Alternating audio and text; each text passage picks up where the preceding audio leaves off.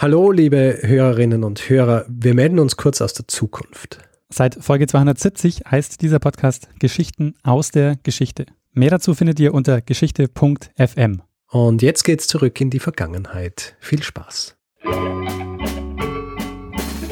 Lernen ein bisschen Geschichte. Lernen ein bisschen Geschichte, dann werden Sie sehen, Herr Reporter, wie das sich damals entwickelt hat. Wie das sich damals entwickelt hat. Hallo und herzlich willkommen bei Zeitsprung Geschichten aus der Geschichte. Mein Name ist Richard. Und ich bin Daniel. Ja, Daniel, letzte Woche Ossian, diese Woche was? Ja, Richard, äh, diese Woche äh, schauen wir uns wieder eine Sache über einen längeren Zeitraum an. Und zwar geht es in dieser Woche um die Geschichte der Rhythmologie. Bitte was? Um die Geschichte der Rhythmologie. Kannst du damit was anfangen? Äh, Rhythmologie. Ja. Ähm, äh, na, also ich gehe mal davon aus, dass es irgendwas mit ähm, äh, in Verbindung steht mit äh, dem Wort Rhythmus. Ja, richtig. Ähm, du, ich, ich, also, also es ist die, äh, es ist die, äh, die Lehre des Rhythmus. Ähm, ja, aber es geht um einen ganz bestimmten Rhythmus. Ähm, ich gebe dir noch einen Tipp, es geht um Medizingeschichte. Ah, äh, um die Lehre des Herzrhythmus. Ähm, ich sage mal noch nicht ja. Ähm, wir steigen jetzt mal so ein, ja. Okay. Ähm, wir hören ein kurzes Stück, ein klassisches von Beethoven. Das Stück nennt sich Cavatina und ist aus dem Streichquartett Nummer 13 in B-Dur. Und ähm, wir hören mal kurz äh, hinein, eine Minute. Okay.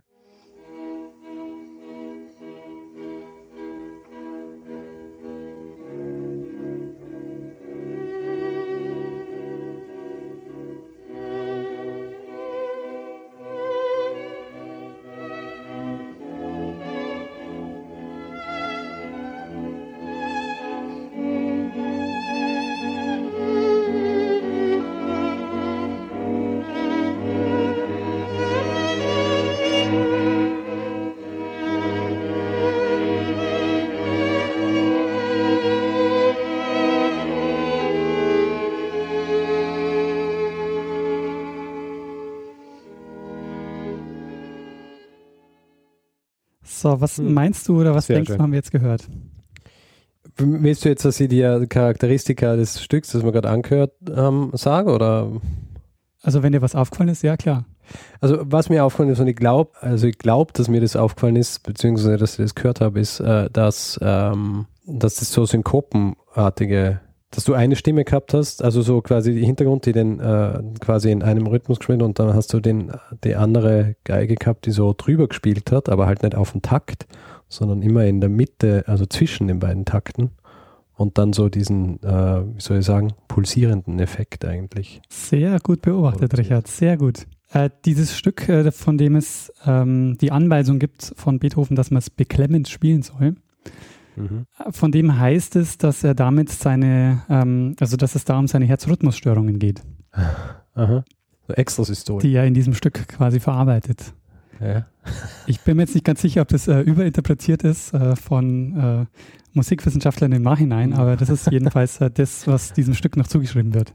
Ich glaube, es wäre nicht das Komplexeste, das sich äh, Leute überlegt haben, die klassische Musik gemacht haben. Ja? Deswegen, ähm, ja, klingt. Ja, also ich äh, dachte mir, das ähm, zumindest als kurzen Einstieg zu nehmen in das Thema Rhythmologie. Und es geht tatsächlich um den Herzrhythmus äh, in dieser Episode. Okay. Und ich wollte eigentlich ja die Geschichte des, ähm, also einem, eine Episode zur Geschichte der Herzrhythmusstörungen machen. Ähm, weil ich da auch ein Buch dazu gelesen habe, das heißt auch die Geschichte ah. der Herzrhythmusstörungen. Ähm, ich, ich habe hab mir schon gedacht, ich musste jetzt fragen, hey, Daniel, muss ich mir Sorgen machen oder warum kommst du auf diese, okay, du hast nur ein Buch gelesen. Ähm, ein historisches, also so ein medizinhistorisches Buch und ähm, ich fand es sehr faszinierend und sehr spannend. Bin aber draufgekommen ähm, jetzt in dieser Recherche, dass es halt so viel gibt aus der Geschichte, also was Diagnostik und Therapie und so betrifft, dass ja. ich eine Auswahl treffen musste. Und ich habe jetzt die Auswahl so getroffen, dass man anhand ähm, der Beispiele, die ich gewählt habe, halt sehr gut nachvollziehen kann, die Entwicklung der modernen Wissenschaft und auch die Entwicklung der modernen Medizin. Okay. Denn der Fokus liegt auf ähm, den Aufzeichnungsapparaten. Äh, wir beginnen im 5. Jahrhundert vor Christus und äh, enden mit der Rhythmologie und der Erfindung des EKG Anfang des 20. Jahrhunderts. Okay. Ich werde jetzt auch nicht über medizinische Details sprechen. Also das wäre jetzt auch von dem Fokus her, den ich gewählt habe, auch nicht wirklich zielführend. Mhm. Nur halt so viel, es gibt ganz viele Ursachen und ein ganz großes ähm, Spektrum an unterschiedlichen Auswirkungen, an Symptomen. Das betrifft auch dann die unterschiedlichen Maßnahmen, äh, die man dann ähm, dagegen treffen kann. Also physikalische Maßnahmen, medikamentöse Behandlung. Es gibt ja auch elektrotherapeutische und chirurgische Eingriffe. Also da gibt es halt eine große Bandbreite, um die wird es aber jetzt äh, nicht gehen. Grundsätzlich gilt aber, dass die Herzrhythmusstörungen ähm, keine Krankheit im engeren Sinn sind, ähm, sondern ein Symptom oder eine Komplikation sind. Ähm, Mhm. Also so werden sie halt interpretiert. Und was ich auch in der Recherche erst ähm, mir bewusst geworden ist, was ich auch sehr spannend fand, war, dass die Herzrhythmusstörungen eigentlich relativ oft vorkommen und dass ähm, das bei Gesunden häufig so als Herzstolpern äh, wahrgenommen wird. Das nennt man dann Mhm. Palpitationen. Das sind so kurzzeitige, das sind so, äh, so ein kurzzeitiges Aussetzen des Herzschlags. Habe ich auch schon gehabt. Ja, es ist, äh, du spürst halt wirklich so, als ob äh, irgendwie ein Herzschlag ausgelassen wird einfach, ja? der eigentlich kommt. Interessant. Und ist das unangenehm Ja. oder wie fühlt sich das an? So komisch halt. Aber das, ähm, also, das ist nicht so, dass sie das so gehäuft hin und wieder hat man das halt. Ähm, es ist nicht schlimm, wenn man weiß, dass es nicht schlimm ist. Okay, also wir, wir starten äh, in, in China. Und zwar, wenn man sich äh, so fragt, wo das anfängt mit der ersten wirklich so systematischen Beschäftigung ähm, mit dem Herzen und dem Pulsschlag, Mhm. ähm, habe ich die erste Quelle in China ähm, gefunden. Also es gibt erste Überlieferungen davon, dass sich Menschen systematisch mit der Herztätigkeit auseinandergesetzt haben in China. Und zwar gibt es da Belege aus dem 5. Jahrhundert vor Christus. Und da hat man halt ähm, den Pulsschlag als diagnostisches Kriterium verwendet. Äh, Das kennt man, glaube ich, auch heute noch aus der traditionellen chinesischen Medizin. Also so, das Herz schlägt noch oder das Herz schlägt nicht. Achso, nee, nee. Ähm, den, dem Herzen werden, also den, dem Pulsschlag werden bestimmte Organe zugeordnet, äh, je nachdem, Ah, wo du den okay. Puls misst. Ja. Dieses System, also dieses erste komplexere System, ist dann äh, aufgeschrieben worden von einem Wang Chu-ho im dritten Jahrhundert nach Christus. Und der hat Mhm. zehn Bücher geschrieben, die als so die, ähm, ja, die ersten Aufzeichnungen einer Pulslehre gelten. Die Mhm. heißen Mai Ching und auf Englisch Hm. The Knowledge of Pulse Diagnosis. Diese Idee war da so, den Puls an elf Körperstellen zu untersuchen. Und der Puls war dann an diesen Körperstellen jeweils äh, Organen zugeordnet. Und dann haben sie eine, eine Systematik ähm, gehabt, wo sie halt noch andere Faktoren mit einberechnet haben. Also zum Beispiel Alter und Jahreszeit und so, sodass Mhm. insgesamt dann 200 Pulsvarianten unterschieden wurden und die wurden dann halt, äh, wurden halt dann interpretiert. Mhm. Es gibt noch ein weiteres Beispiel aus der Antike und das ist jetzt aber schon deshalb wichtig, weil ähm, diese Vorstellungen davon, was Puls bedeutet und was der Herzschlag bedeutet, sich aus von einigen griechischen Autoren dann über das Mittelalter zieht und daher die, dieses Wissen und das Denken über das Herz und den Pulsschlag ähm, sehr stark prägen. Und in Griechenland, im antiken Griechenland, gibt es also eine große Auseinandersetzung mit dem Puls und da äh, nennt man das nach der griechischen Übersetzung, also ähm, die Lehre vom Puls heißt dort ähm, Sphygmologie. Sphygmologie. In äh, Griechenland beschäftigt sich zum Beispiel oder unter anderem ein Herophilus von Chalkedon aus Kleinasien, der lebt aber in Alexandrien, Mhm. äh, circa 300 Jahre vor Christus mit ähm, dem Puls. Und hier kann man jetzt so die ersten Anfänge der, der Rhythmologie beobachten. Denn was er nämlich macht, und das ist das, was wir eigentlich auch ein Stück weit erwarten würden, ist, dass er erste Messversuche unternimmt. Also er versucht ähm, zu objektivieren und zu quantifizieren, um dann auch ähm, Vergleiche ziehen zu können. Dazu hat er erste Überlegungen angestellt zur Messung der Herzfrequenz. Also welche Mhm. Stärke, welche Frequenz und was für einen Rhythmus Mhm. hat ähm, diese Herzfrequenz. Und da hat er sich orientiert aus der Musiktheorie eines Schülers von Aristoteles. Und jetzt ist halt die Frage, wie gewinnt man denn eigentlich eine objektive Pulszahl? Also wie, wie kann man dieses ähm, Pulsieren messen und ermitteln, wenn es noch keinen Sekundenzeiger gibt? Naja, es gibt das Handuhren. Ja, richtig, genau. Er hat versucht, das Ganze nicht mit einer Sanduhr zu machen, sondern mit einer Wasseruhr. Ähm, das hat er versucht, aber das war nicht so besonders nachhaltig. Also ähm, die nächste Person, die wir jetzt kennenlernen in dem ähm, Zusammenhang, die wird viel, viel nachhaltiger ähm, sich über die Pulslehre äußern. Der wird nämlich ganz maßgeblich die nächsten Jahrhunderte prägen, nämlich eigentlich fast sogar ähm, über 1000 Jahre lang das Bild prägen, was wir unter Puls und ähm, unter Herztätigkeit äh, verstehen Aha. nämlich Claudius Galenus. der zählt neben Hippokrates zu den bekanntesten Ärzten der Antike. Mhm. Ist 130 nach Christus in Pergamon in Kleinasien geboren. Und sie hat ganz, äh, der hat einige Jahre gearbeitet als Gladiatorenarzt und ihn ereilt dann irgendwann der Ruf nach Rom, weil der Kaiser Mark Aurel ihn als Leibarzt für seinen Sohn Commodus ähm, haben will. Mhm. Und von seinen 400 Schriften beschäftigt er sich in 16 mit, mit der Ursache der Diagnose und der Prognose des Pulses. Er ist auch derjenige mit der Vier-Säfte-Lehre, die wir auch schon mal äh, hier besprochen hatten. Ja, ja.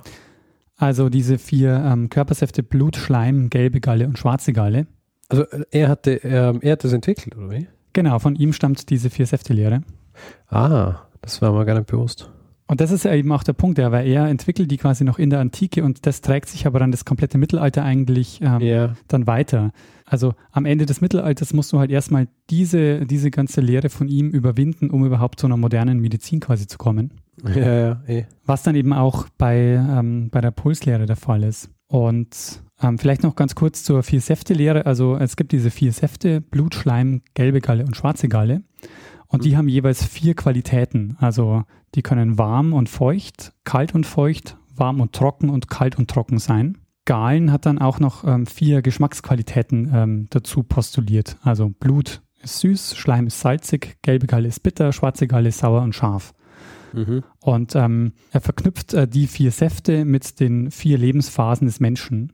Und ähm, wenn du quasi krank bist, dann hast du eine fehlerhafte Mischung ähm, der Säfte. Mhm. Und was Galen jetzt bei dem Puls versucht, ist, dass er eine mittlere Norm des einzelnen Schlages ähm, ähm, versucht quasi zu, ähm, zu etablieren und ähm, davon Abweichungen definiert. Sein Problem ist allerdings, also das, das Problem, weshalb das nicht ganz so zielführend ist, weil da keine Zeitintervalle bestimmt, äh, in denen man zählen kann. Wie macht das dann? Das ist jetzt der nächste Punkt, der quasi als Wissen noch fehlt, um überhaupt ähm, so über Puls und Herz nachzudenken, wie wir es tun, weil es ist noch nicht bekannt, dass es einen Blutkreislauf gibt.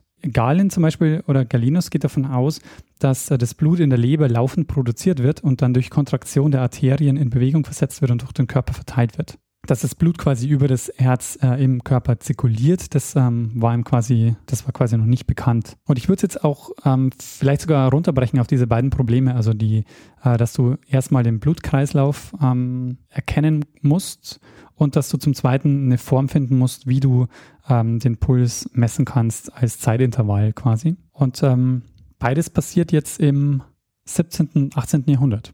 Der Blutkreislauf wird so um 16, so in den 1620er Jahren von einem William Harvey beschrieben erstmals. Das war ein, ähm, ein Mediziner aus Folkestone in Kent, der in Padua Medizin studiert hat. Und äh, der hat äh, das Buch Exercitatio Anatomica de Motu Cordis et Sanguinis in Animalibus ähm, geschrieben. Und dort Okay. äh, wendet er sich quasi gegen diese galenische Lehre und trifft aber erstmal auf ziemlich harten Widerstand. Äh, da will man ihm eigentlich erstmal nicht glauben und ähm, das dauert einige Jahre und Jahrzehnte, bis sich also dann seine Idee des, der Blutzirkulation ähm, letztendlich durchsetzt. Das ist also jetzt ähm, das eine Problem und das zweite, was ich jetzt auch schon ja genannt habe, ist äh, die Frage, wie misst man den Puls? Also die Wasser, diese Wasseruhr ist irgendwie halt nicht so die, die ideale Variante gewesen. Auch eine Sanduhr ist auch jetzt nicht so, äh, so besonders gut geeignet.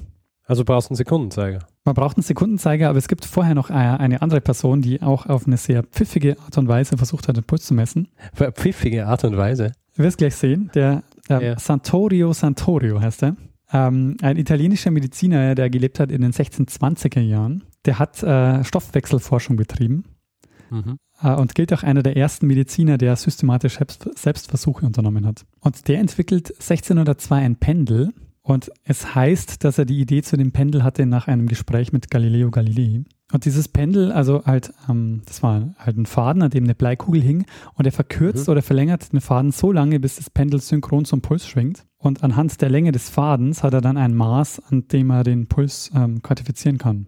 Und das war jetzt so eine ähm, der, ähm, der Versuche, den, den Pulsschlag eben zu messen und zu quantifizieren. Ja. Und das war jetzt auch wieder so, ähm, also so 1620 ähm, rum und so die nächsten Jahrhunderte sind dann geprägt davon, da macht die Medizin halt sehr große Fortschritte von sehr vielen morphologischen Entdeckungen. Also da schaut man sich halt dann den Herzmuskel genauer an und ähm, versucht Mhm. ähm, und da gibt es auch sehr viele Fortschritte auch in der Anatomie. Da werden dann auch so die ersten ähm, Krankheiten ähm, beschrieben. Äh, da zum Beispiel beschreibt man auch zum ersten Mal die Tachykardie, also das Herzrasen. Das Gegenteil davon, kennst du das auch? Äh, das Gegenteil von Tachykardie. Na, na? Ist die ähm, Bradykardie. Bradykardie, okay. Ja. Äh, das ist die Langsamherzigkeit, äh, wird bezeichnet ab, einem Impulsschlag unter 60 äh, Schläge in der Minute. Das ist auch schon ein bisschen wenig.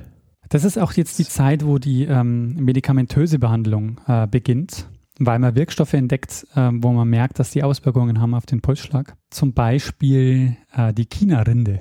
Okay. Die wird Mitte des 17. Jahrhunderts nach Europa eingeführt aus Peru und äh, eigentlich zur Behandlung von Malaria verwendet, aber man merkt eben auch, dass die, ähm, dass die auch die Herztätigkeit beeinflusst. Das war dann eines der frühen Mittel, die man ähm, verschrieben hat gegen Herzrhythmusstörungen. Okay. Aber diese morphologischen Erkenntnisse, die man da gewonnen hat, auch über die Anatomie, als vielmehr jetzt äh, eine, eine wichtige Arbeit, äh, die dann auch zur äh, zum EKG, also zum Elektrokardio, zur Elektrokardiographie führt, sind dann eigentlich die Grundlage für die moderne Arrhythmiediagnostik, wie man sie nennt. Also Arrhythmiediagnostik.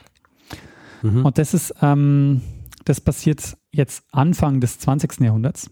Ähm, das ist jetzt dann auch quasi so der Beginn der, der, ja, der medizinischen Beschäftigung im modernen Sinn eigentlich mit ähm, dem Pulsschlag und der Herztätigkeit. Deshalb spricht man da quasi auch wirklich dann von der Rhythmologie und nicht mal von der Pulslehre äh, wie vorher. Und äh, das, das wesentlichste oder das zentralste Instrument dafür ist dann der, das EKG, also die Elektrokardiographie, die Mhm. auch genannt wird Herzspannungskurve. Und es ist einfach halt die, der, der elektrische Ausdruck der Herztätigkeit. Und ähm, geht davon aus, also jeder Kontraktion des Herzmuskels äh, geht eine elektrische Erregung voraus. Und Mhm. diese, ähm, diese Spannungsänderung am Herzen, die kann man an der Körperoberfläche messen und im Zeitverlauf aufzeichnen. Und das ist dann eben die Idee des EKG. 1887 gelang es zum ersten Mal einem Augustus Waller, ich glaube aber eher, dass es ein Engländer war, also ein Augustus Waller. Dem Augustus Waller gelang das erste menschliche Elektrokardiogramm aufzuzeichnen, aber der hat es noch nicht ähm, klinisch genutzt. Äh, der hatte den, den klinischen Nutzen äh, dessen noch nicht erkannt. Den entscheidenden Durchbruch ähm, gelingt dann dem Willem Einthoven 1903, indem er ein Galvanometer baut. Also Galvanometer ist eigentlich nur ein Strommessgerät, äh, das Mhm. nach Galvani benannt ist. Und Mhm. er hat also ein, äh, eines, also ein Galvanometer eben so umgebaut, dass man es als EKG nutzen konnte. Und ähm, interessant ist, dass die Bezeichnungen, die Eindhoven wählt, bis heute Teil des EKGs sind. Also ein EKG hat, ähm, besteht aus äh, fünf, also ein EKG zeigt fünf Wellen. Mhm. Und äh, für diese fünf Wellen wählt Eindhoven die Bezeichnungen äh, P, Q, R, S und T. Und das ist auch heute noch die, die Bezeichnung ähm, des, ähm, des EKGs. Also der entscheidende Teil dieser, ähm, dieser fünf Wellen, ich weiß nicht, hast du das Bild vor dir eines äh, EKGs, wie der Ausschlag so aussieht von diesen fünf Wellen? Ja. In der Mitte, also es, das nennt man ähm, QRS-Komplex und der Ausschlag nach oben, das ist die R-Zacke. Ähm, und die Darstellung beruht auf einer Berechnung, ähm, deren Grundlage das Eindhoven-Dreieck bildet.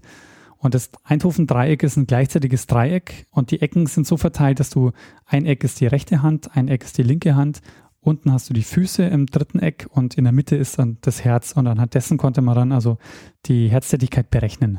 Und äh, Eindhoven hat dann 1924 den äh, Nobelpreis bekommen.